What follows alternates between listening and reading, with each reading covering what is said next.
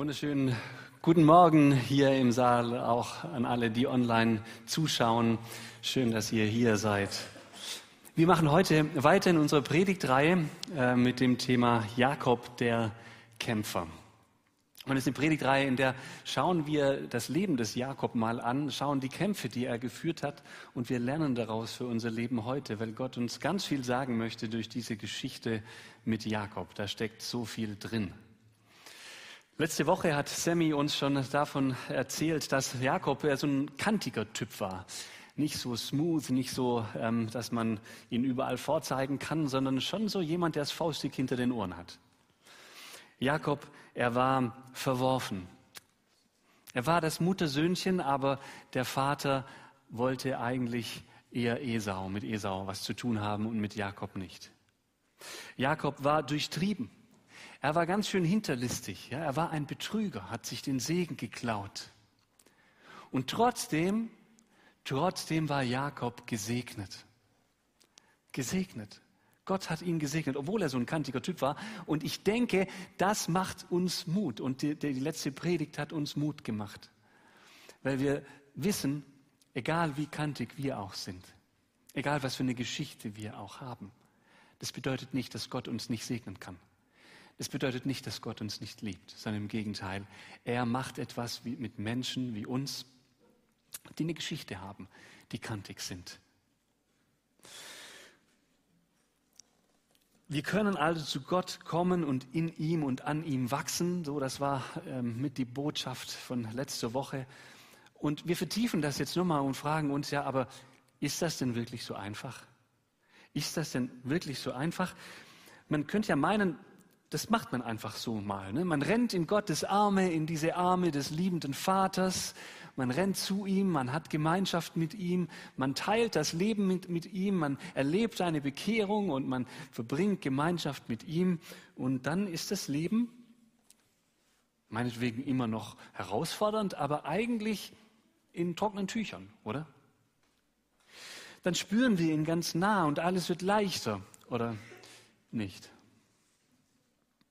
Ist es nicht so, wenn man ein gesegneter Gottes ist, wenn ihr einen gesegneten Gottes beschreiben müsstet und, und wie der so im Leben unterwegs ist, ist das nicht so, dass dieser Gesegnete dann ein leichteres Leben hat, nah bei Gott ist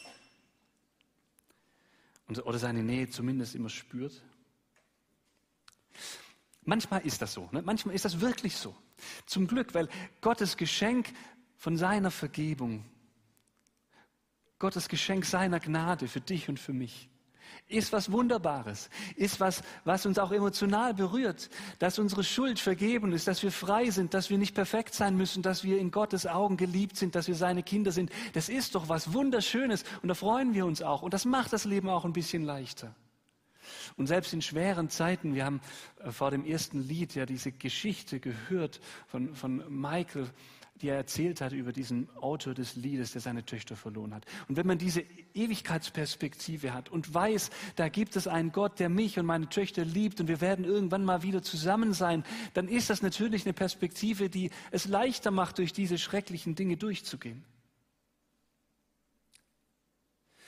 Also es stimmt schon auf der einen Seite. Ne? Wir erleben das als Christen in manchen Bereichen, dass, dass der Segen Gottes uns trifft und dass wir nah bei Gott sind und dass wir das fühlen.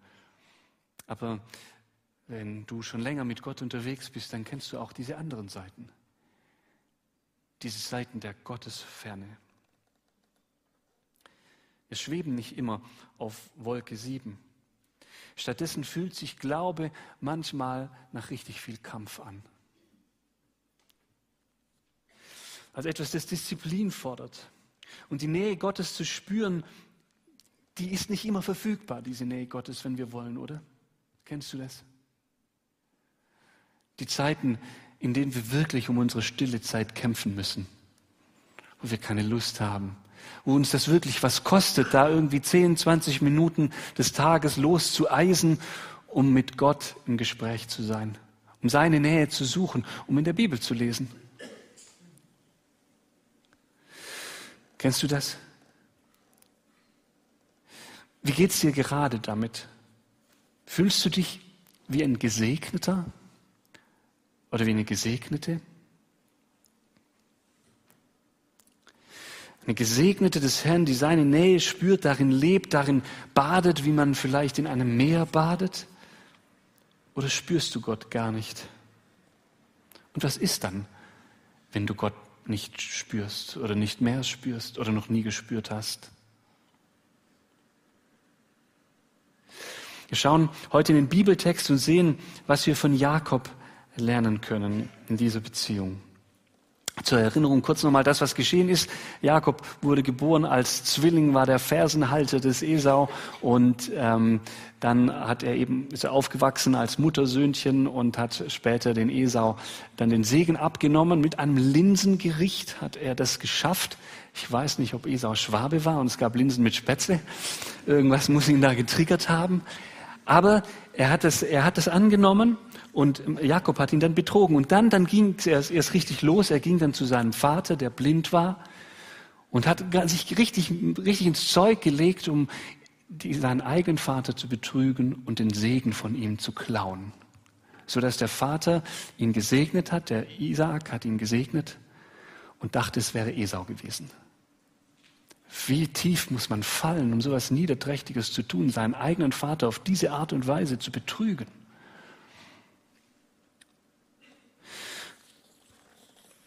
Und da sind wir jetzt. Ja, natürlich war seine Familie nicht amused über das, was er getan hat. Und der Schwindel flog auf. Und wir lesen in 1. Mose 27, Vers 41. Und Esau war Jakob Gram um des Segens willen, mit dem ihn sein Vater gesegnet hatte. Und sprach in seinem Herzen, es wird die Zeit bald kommen, dass man um meinen Vater Leid tragen muss. Dann will ich meinen Bruder Jakob umbringen. Wow. Krass. Oder? Und Esau hat das nicht nur gedacht, er hat es auch weitergesagt. Das muss so gewesen sein, weil Rebekka, die Mutter von Jakob, hat das irgendwie mitgekriegt über das Lager, den Lagerklatsch, das Dorfradio. Irgendwie ist es zu ihr gekommen, dass Esau das vorhatte. Und natürlich ähm, ist sie erschrocken darüber. Keine Mutter will, dass ein Sohn den anderen umbringt. Und sie wollte Jakob schützen, auch weil sie ihn liebte. Mehr noch als Esau. Und sie schmiedet einen Plan mit Jakob. Sie, sie sagt, Jakob, du musst abhauen. Ich habe auch schon eine Idee, wie wir das Isaak deinem Vater verkaufen. Und ähm, so findet Rebekka einen wirklich guten Grund gegenüber Isaak. Beide Eltern hatten nämlich Stress mit den Frauen von Esau, die vom Volk der Hethiter kamen. Und ähm, ich kann mir das äh, diplomatisch ausdrücken, es waren einfach Gören. Ne?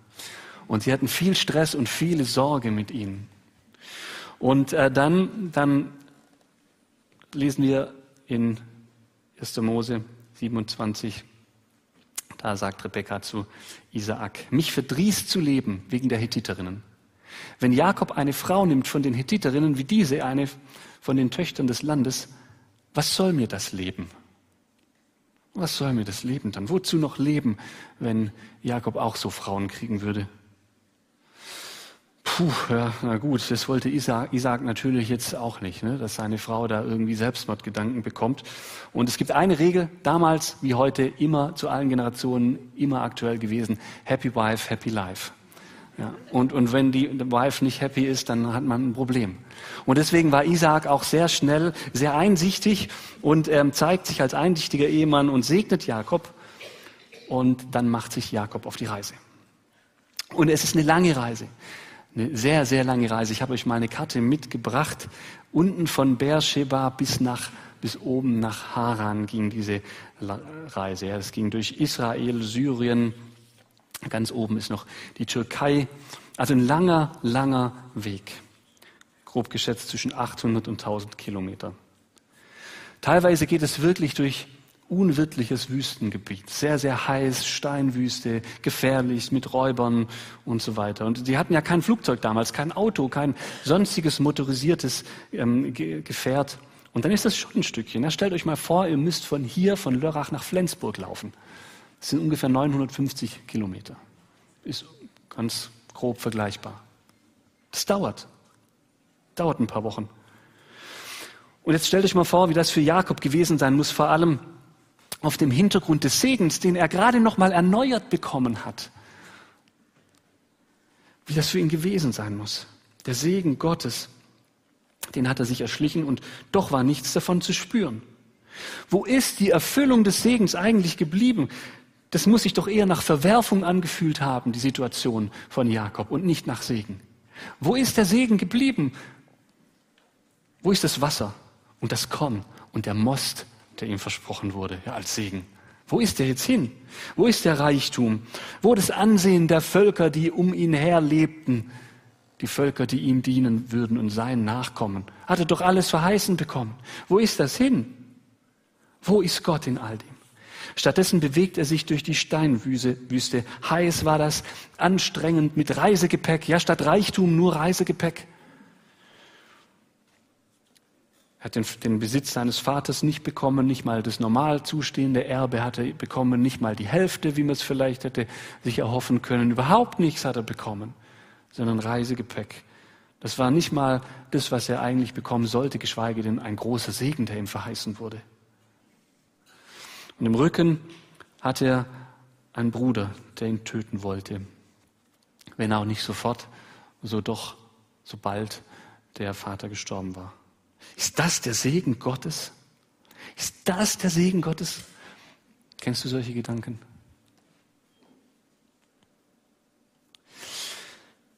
Wo ist denn Gott? Wenn das wirklich stimmt, dass er mich liebt, wieso ist er nicht spürbarer da? Hast du sowas schon mal gedacht? Auch wir haben heute als Menschen und Christen viele Verheißungen. Wir haben vielleicht nicht den Segen, den gleichen Segen bekommen, wie Jakob bekommen hat. Aber wir haben so viele Verheißungen in der Bibel. Wenn du dich ein bisschen auskennst, dann weißt du das. Da stehen so Sachen drin wie, dass das Gott unser guter Hirte ist, der uns führt, der uns leitet, der auf uns aufpasst. Ja, wo ist denn dieser Gott? Wo ist das Aufpassen? Hast du dich das schon mal gefragt? Wenn es dir schlecht ging? Da ist die Verheißung, dass Gott uns seinen Geist schenkt, dass er uns begabt, dass er uns fähig macht, ein sinnvolles und gutes Leben zu, zu führen. Und dann fragen wir uns vielleicht, wo ist denn diese Begabung? Ich sehe die nur bei anderen, aber nicht bei mir selbst. Und dann steht da eine Verheißung, dass er Gebet erhört. Und wir erleben, dass er manchmal Gebet nicht erhört, zumindest nicht so, wie wir es wollen. Und dann fragen wir, wo ist denn dieser Gott? Wir lesen, dass wir Wunder erleben äh, werden, dass er sich zu uns naht, wenn wir uns zu ihm nahen. Und doch erleben wir stille Zeit manchmal eher als Stress und nicht als das, dass wir diese Begegnung mit Gott haben, die wir uns erhoffen. Und wir lesen, dass er uns erhöht, wenn wir uns vor ihm demütigen, dass er uns dann das Leben in Fülle schenkt. Und wir fragen uns manchmal, wo ist denn das Leben in Fülle? Wo ist das? Dieses Gefühl, das macht was mit uns dieses Gefühl der Gottesferne. Nicht das zu erleben, was Gott uns verheißen hat und versprochen hat. Diese Zeiten gibt es in unserem Leben. Als Menschen hatten wir schon immer den Traum, nahe an Gott zu sein. So viele Religionen gibt es, die Gott suchen, die nahe an Gott sein wollen, die Gott spüren wollen, die Gott erleben wollen. Wir sehen uns irgendwie nach der Heimat unseres Seins. Und dann erleben wir Stille. Oft wünschen wir uns, dass wir, sobald wir die Bibel aufschlagen, plötzlich so dermaßen deutlich Gottes Nähe fühlen, dass wir gar nicht mehr aufhören können, sie zu lesen. Oder wir hören, wie andere davon erzählen, was sie mit Gott erlebt haben, wie sie ihn spüren in der Anbetung, im Gebet, in der stillen Zeit. Und wir denken, wo ist das denn hin? Wo ist das denn für mich? Wie schön es doch wäre, wenn jeder Gottesdienst so eine spürbare Begegnung mit Gott wäre. Ein Ort, wo meine Fragen an Gott ganz plötzlich verschwinden würden und wir in völliger Klarheit rausgehen würden. Fit für die nächste Woche. Wenn schon nicht konstant, dann wünsche ich mir Gott zu spüren, wenigstens wenn ich mir Zeit für ihn nehme. Und es gibt ja auch so Zeiten, ja, wir erleben das. Also es ist ja nicht so, dass alles schlecht ist für uns Christen und dass es immer das Schweigen Gottes da ist. Aber es gibt eben doch auch diese Zeiten, die Jakob hier erlebt hat. Das Leben und der Glaube fühlt sich dann als Kampf an manchmal. Ein Kampf, in dem wir mit Lebensumständen ringen, manchmal mit Gott ringen, manchmal mit uns selbst ringen, aber es ist dann ein Kampf. Die Geschichte mit Jakob und nebenbei bemerkt auch viele andere Bibelabschnitte, die zeigen uns, dass das offenbar zum Leben als Christ dazugehört.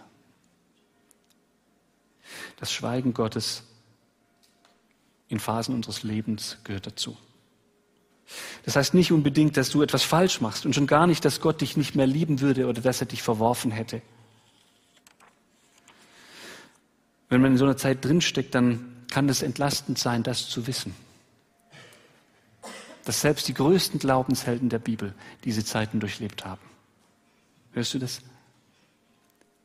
Wenn du in dieser Zeit drin bist, hörst du das? Selbst die größten Glaubenshelden der Bibel haben solche Zeiten jahrelang manchmal durchlitten. Das Schweigen Gottes und das Gefühl, Gott wäre weg, ist selbst für die größten Glaubenshelden ein bekanntes Gefühl. Und das ist der erste Pflock, den ich heute Morgen einschlagen will. Es gehört dazu. Und du bist nicht weniger wert, wenn du so fühlst. Gott hat dich nicht verlassen. Gott hat dich nicht verworfen. Sondern solange wir auf dieser gefallenen Welt leben, gehört sowas dazu. Und sind das Wachstumspunkte für uns. Und der zweite Flock, den ich einschlagen will, ist der, dein Beersheba passt nicht zu deinem Segen. Was meine ich mit damit? Dein Beersheba passt nicht zu deinem Segen. Ich erkläre das mal. Obwohl Jakob gesegnet war, wurde nicht alles plötzlich gut. Ja, seine Fehler, die waren ihm vor Augen. Die, die waren ständig vor Augen. Jedes Mal, wenn er seinen Bruder und seinen Vater sah. Vermutlich hat sich Jakob das irgendwie im Vorhinein anders vorgestellt in diesem geklauten Segen. Er dachte vielleicht, okay, ich klaue mir den Segen und dann bekomme ich den Segen Gottes und dann kann ich genauso leben wie vorher auch. Genauso in der gleichen, an dem gleichen Ort, in der gleichen Familie, mit den gleichen Personen, mit der gleichen Art und Weise, wie ich gemacht bin, aber ich bekomme als Add-on, bekomme ich noch den Segen Gottes dazu. Ja, ich lebe mein Leben, mein Traum und bin noch gesegnet, bekomme noch das alles zu, was Gott mir schenken will. Mega hört sich das an. Ne? Also koche ich mal Linsen mit Spätzle und dann machen wir das, organisieren wir das für uns. Ne? Aber so einfach ging das nicht. Er kann seine alten Verhaltensweisen nicht einfach weiterleben. Der Segen Gottes funktioniert so nicht. Er ist kein Gadget, das man sich zulegt wie ein Handy oder wie eine Lebensversicherung, das man auch noch so mit sich rumtragen kann. Der Segen Gottes will uns mehr zu dem machen, wie Gott uns eigentlich gedacht hat. Ein wichtiger Satz in der Predigt heute. Der Segen Gottes will uns eigentlich zu dem machen, wie uns Gott eigentlich gedacht hat. Das ist der Sinn des Segens. Nicht das, dass wir nochmal ein Add-on mehr haben, dass uns im Leben noch besser geht, als es uns sowieso schon geht, dass wir keine Probleme mehr haben. Nee, das ist eigentlich nicht der Sinn des Segens. Sondern dass dass wir mehr zu dem werden, wie Gott uns gedacht hat. Trotz des ausgesprochenen Segens Gottes musste Jakob deshalb die Konsequenz seiner Sünde tragen, zumindest zeitweise. Trotz des Segens behielt er die Verantwortung für sein Leben. Trotz des Segens lief er jetzt durch die Wüste. Und wir ahnen es und erleben es. Unser gesegnet Sein ist noch verbunden mit dem, mit unserem Beersheba. Mit unserer Schwäche, und allgemein mit der Gottesferne dieser Welt. Der Segen Gottes ist gestört. Zum Beispiel durch Sünde, durch die Konsequenzen davon. Trotz des Segens musste Jakob die Konsequenzen seines Betrugs tragen. Die Unversöhnlichkeit seines Bruders, den Groll seines Vaters. Er hatte in einem Selbstbetrug gelebt. Er konnte nicht einfach durch seine List den Segen Gottes abgreifen und dann weiterleben, als wäre nichts passiert. Und manchmal ist es in deinem und meinem Leben auch so, dass wir, dass wir Gott nicht erleben und nicht die befreiende Kraft seiner Verheißungen leben, weil wir innerlich noch in unserem Beersheba leben. Mit den Verhaltensweisen, die wir nicht ändern wollen. Mit den Prioritäten in unserem Leben, die vielleicht nicht gut sind, an denen wir festhalten. Und wir wollen einfach noch zusätzlich als Add-on Gottes Segen darauf.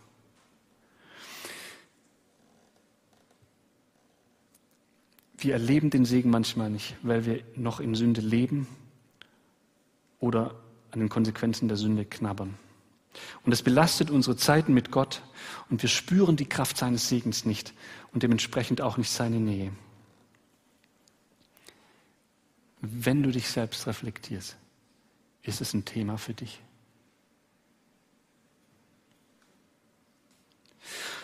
Aus neutestamentlicher Sicht wissen wir, dass wir damit umgehen können. Das können wir handeln, weil Gott uns dazu befähigt hat. Ja? Wir können Buße tun. Buße ist so ein Wort, das ist nicht so populär in dieser Zeit. Ne? Das, ich weiß nicht, wie oft du schon Predigten über Buße äh, gehört hast und wie der Begriff dir geläufig ist, nicht nur theoretisch, sondern in deinem praktischen Leben als Christ.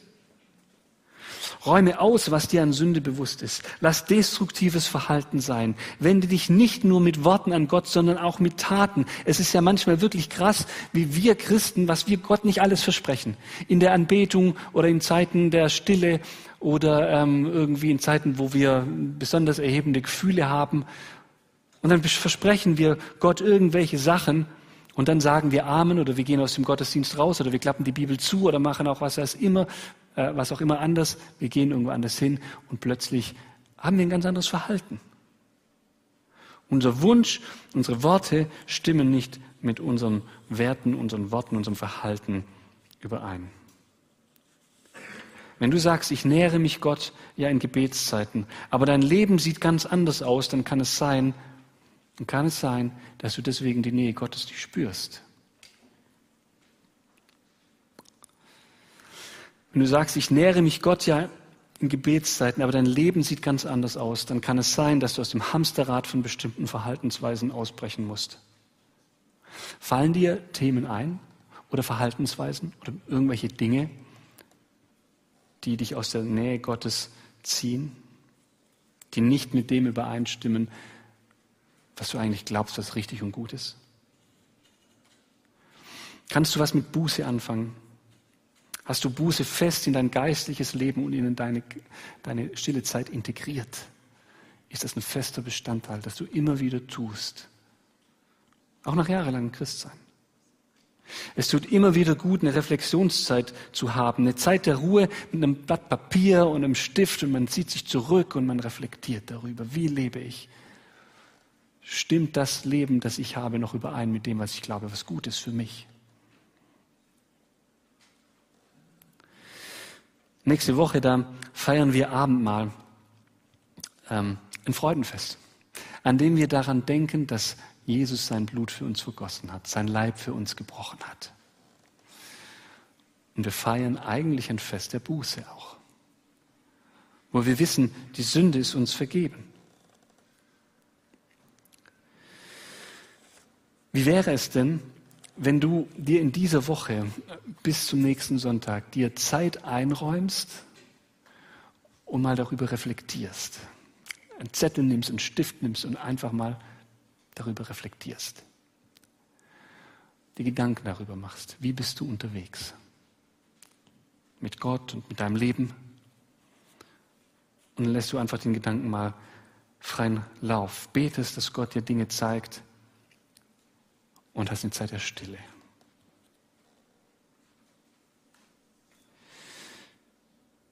Wenn du darüber reflektierst, ob du von einer Zeit des Selbstbetrugs ausziehst, dein, dein persönliches Land Beersheba zurücklässt und offen bist für das, was Gott mit deinem Leben machen will. Wäre das? Ich gebe dir jetzt 30 Sekunden Zeit, um dir zu überlegen, an welchem Termin du das machst in der nächsten Woche, wenn du es machen willst. Überleg dir den Tag, überleg dir die Stunde, wenn du ein Handy hast, Kalender raus, eintragen. Wenn du einen Zettel hast, aufschreiben. 30 Sekunden.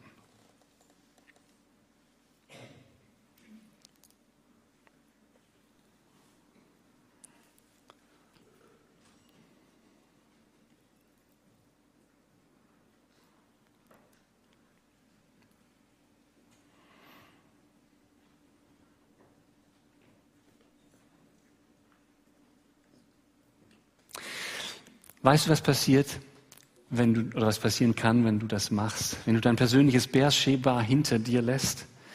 Vielleicht wieder mal hinter dir lässt. Wir rutschen da ja auch immer mal wieder rein. Dann beginnt ein Abenteuer, so wie bei Jakob. Der musste gezwungenermaßen sein altes Leben hinter sich lassen und er erlebt das Dritte, das ich heute Morgen ähm, weitergeben möchte. Und dazu schauen wir weiter in die Geschichte mit Jakob. Das dritte. Jakob läuft durch die Wüste, ne? das haben wir mittlerweile auf dem Schirm.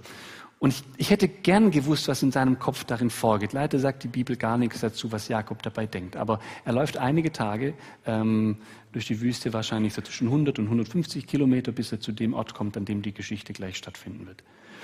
Er, er läuft da also durch und ich weiß nicht, was er denkt, aber menschlich wäre es nachvollziehbar, wenn er ein schlechtes Gewissen gehabt hätte. Gedanken wie, ich habe Gottes Segen nicht verdient. Natürlich habe ich den nicht verdient. Ich habe den ja durch Betrug erlangt. Wie, wie soll Gott mich noch segnen? Ich bin so ein schlimmer Mensch. Wie, wie, natürlich habe ich verdient, was ich hier gerade erlebe. Und es wäre menschlich gesehen ein naheliegender Gedanke, oder? Ich weiß nicht, ob du dich das manchmal fragst. Ich, ich kenne das, ich kenne diese Gedanken. Ich frage mich das auch manchmal. Warum sollte Gott mich denn auch segnen? Wieso sollte er spürbar für mich da sein? Kennst du solche Gedanken?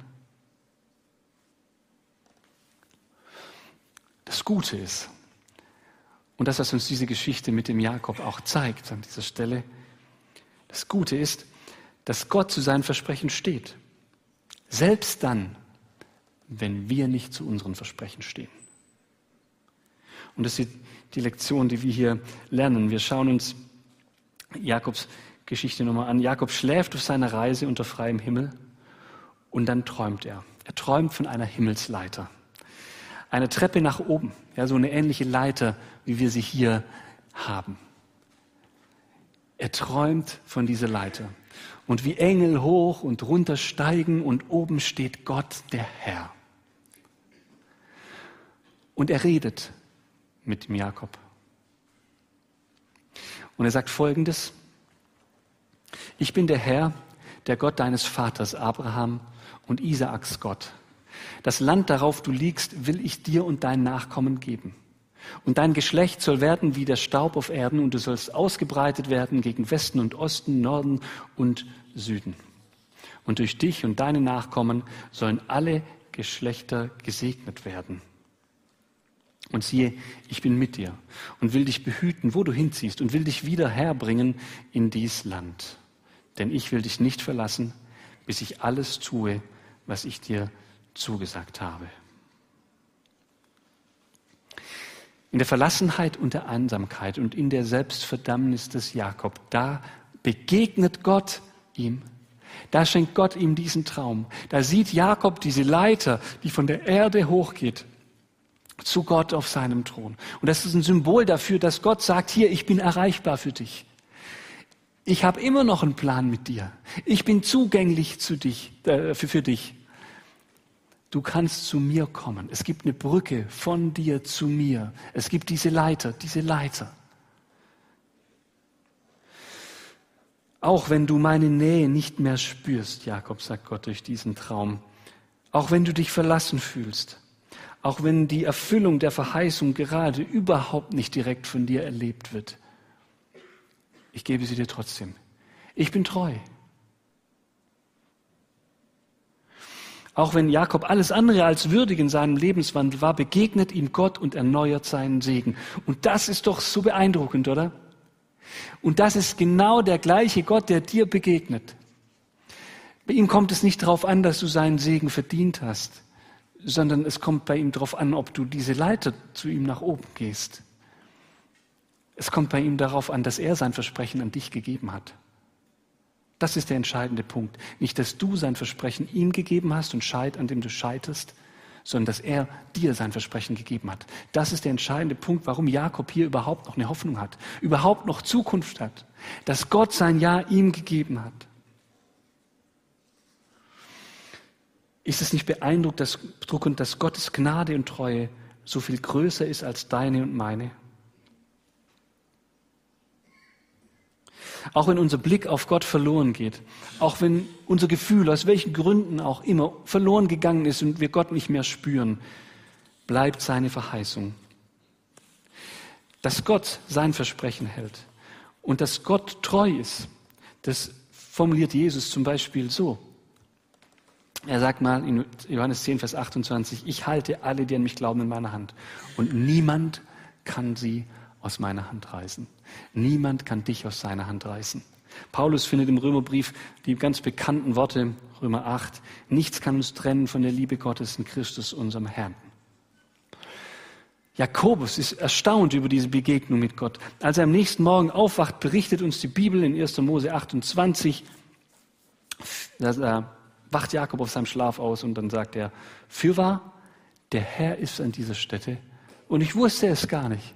Ich wusste es gar nicht. Gott war da die ganze Zeit. Ich wusste es nur nicht. Wir erleben alle Zeiten mit Gott, in denen wir ihn nicht mehr spüren. Das ist normal. Aber wir, wir dürfen wissen, Gott ist trotzdem da. Er hält uns trotzdem in seiner Hand. Weißt du eigentlich, dass der Segen Gottes, mit dem du als Gläubiger gesegnet bist, größer ist als das Gefühl, mit dem du ihn fühlst? Ein wichtiger Satz.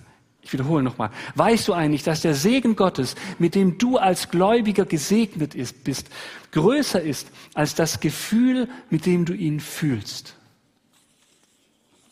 Jakob erlebt das da in der Wüste, an dieser Stelle, an der er geschlafen hat. Und er erlebt das so eindrücklich, dass er sagt, ich muss dem Herrn jetzt unbedingt einen Altar bauen, weil das ist der Platz, an dem er ist. Und dann baut er ihm einen Altar und dann nennt er diesen Ort Bethel. Bethel das Haus Gottes. Hier ist Gott zu Hause. Das hat er erlebt. Hier ist Gott zu Hause. Und weißt du, was ähm, das Neue Testament uns über das Zuhause Gottes sagt? Weißt du, was das Haus Gottes im Neuen Testament ist? Das bist du. Zum Beispiel der Tempel des Heiligen Geistes.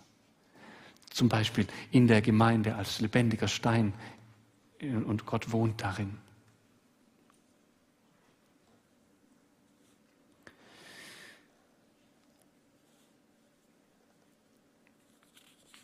Wir sind das Haus. Wo ist Gott, wenn du ihn nicht mehr spürst? Die Antwort, die Jakob bekommen hat, ist dieselbe, die heute noch gilt. Gott war da, auch wenn ich es nicht gewusst habe.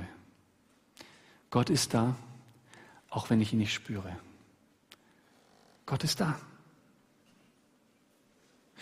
Und ich spreche dir das heute Morgen wieder ganz neu zu, Gott ist bei dir, auch wenn du ihn nicht spürst.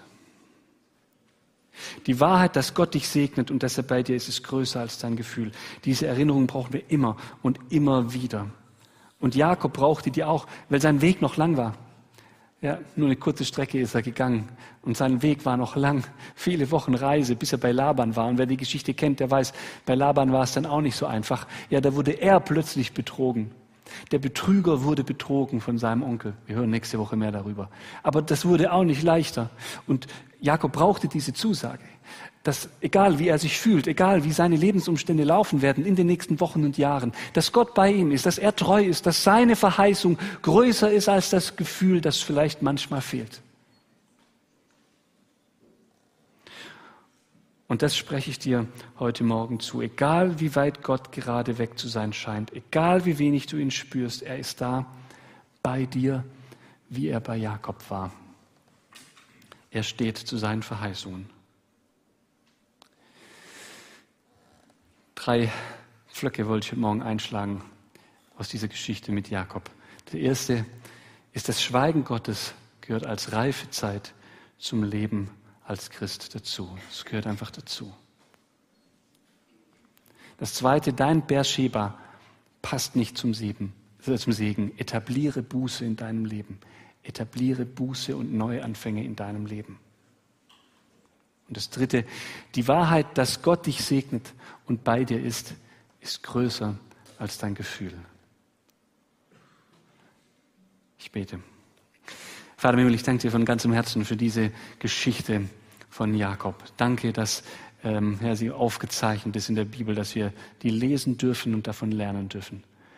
Danke, dass du immer noch derselbe Gott bist, der Gott bist, der uns führt, der uns leitet, der uns gerne segnet, der uns verändern will, mehr und mehr in sein Bild. Ich danke dir, dass du, dass du uns so sehr liebst. Ich danke dir, dass deine Zusage, dein Versprechen größer sind als unser Gefühl, dass nichts und niemand uns trennen kann von dir dass du uns in deiner Hand hältst und niemand kann uns aus deiner Hand reißen. Dass niemand und nichts uns von deiner Liebe trennen kann. Dass du da bist, auch wenn wir es nicht merken. Danke dafür. Vater im Himmel, ich bete heute Morgen ganz, ganz besonders für diejenigen, die hier sitzen oder online zuhören und das und dich gar nicht mehr spüren. Das Gefühl haben, du wärst ganz, ganz weit weg. Ich bete, dass du ihnen begegnest. In der Zeit, die sie sich vorgenommen haben, darüber nachzudenken in der nächsten Woche, die im Terminkalender steht, dass, dass du ihnen in diesem Moment begegnest, in diesem Moment der Ruhe, dass du ihnen das heute und in der nächsten Woche nochmal zusprichst, dass du da bist. Ich danke dir von Herzen für deine Treue und deine Güte, die größer ist als alles Verstehen und Fühlen. Bonhoeffer hat mal gesagt, der Christus im anderen ist immer größer als der Christus in mir selbst. Und das brauchen wir manchmal, den Christus im anderen. Amen. Jetzt habe ich noch den Segen für euch, den Segen Gottes. Bitte steht doch dazu auf. Das ist ein Segen aus dem Epheserbrief. Gott gebe dir aus seinem unerschöpflichen Reichtum Kraft, damit du durch seinen Geist innerlich stark werdest und Christus durch den Glauben in dir lebt. Er verwurzle dich fest in seiner Liebe. Er ist bei dir, auch wenn du ihn nicht spürst.